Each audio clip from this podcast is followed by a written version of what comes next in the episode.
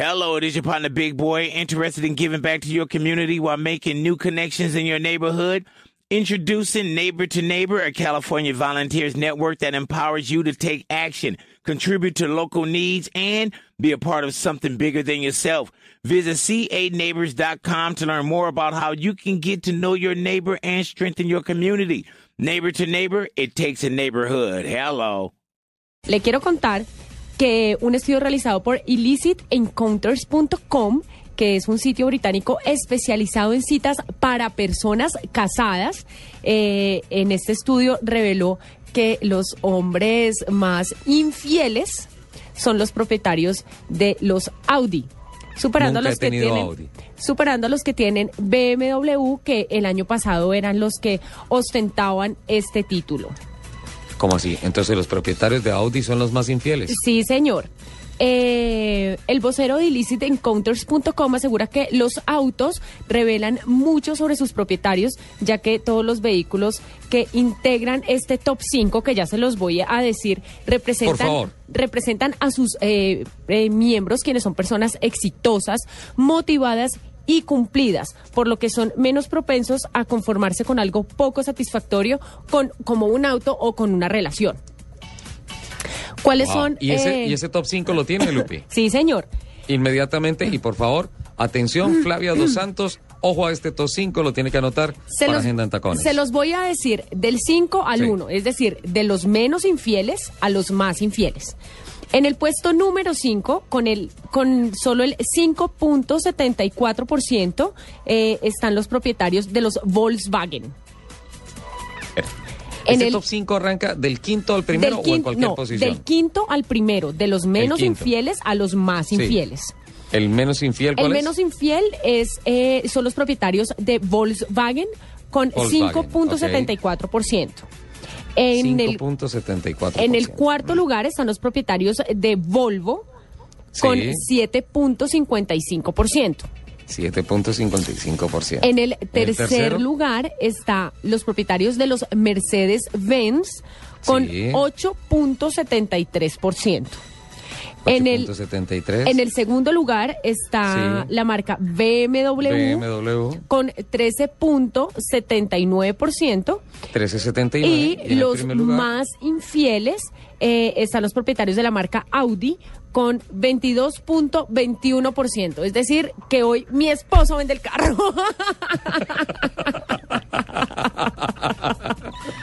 La veo mal, Lupita.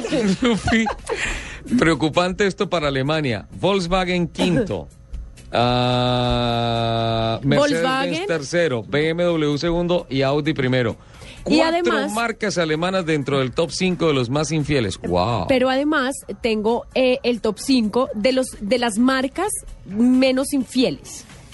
Las marcas Los propietarios, menos exacto, infieles. como Bueno. entendemos el tema que estamos tratando, no, no sé cómo Sí, expresarlo como en este cuando, momento. como No, cuando no, no. uno cambia de línea. Ahí está bien. Los Listo. más juiciosos. De, igual, del quinto al uno. Diciendo que el quinto, digamos que es el más infiel de ese grupo de los menos infieles. ¿Cuál? ¿Sí? En quinto lugar está Hyundai con 1.55%.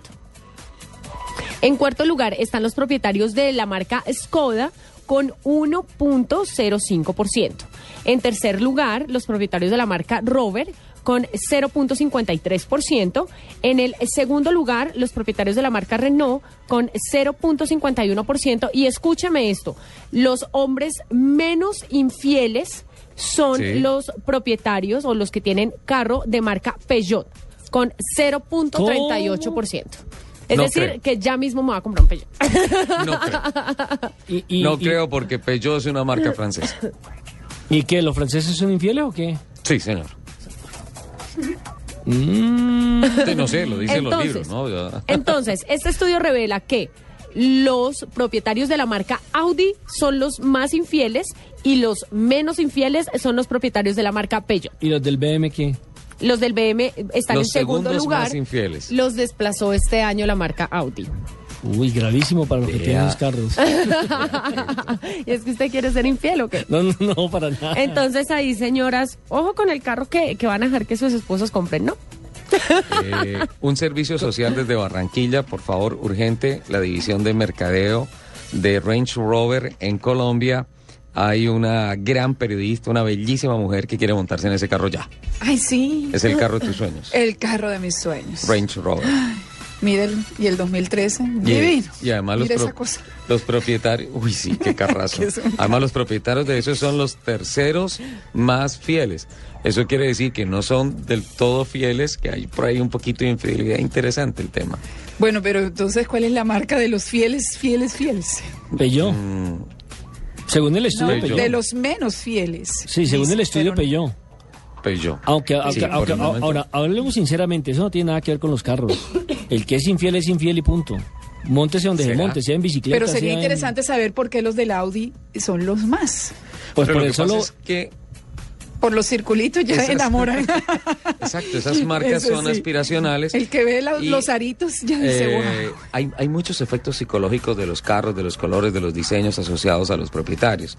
Eh, los propietarios de carros rojos básicamente son asociados con personas muy fogosas, muy agresivas, muy dinámicas, muy candentes incluso. Eh, los propietarios de carros grandes, ¿qué es lo que pasa con eso, Lupi? Que tienen el pipí chiquito. Eso lo dijo Flavia. Menos mal yo no tengo pipí.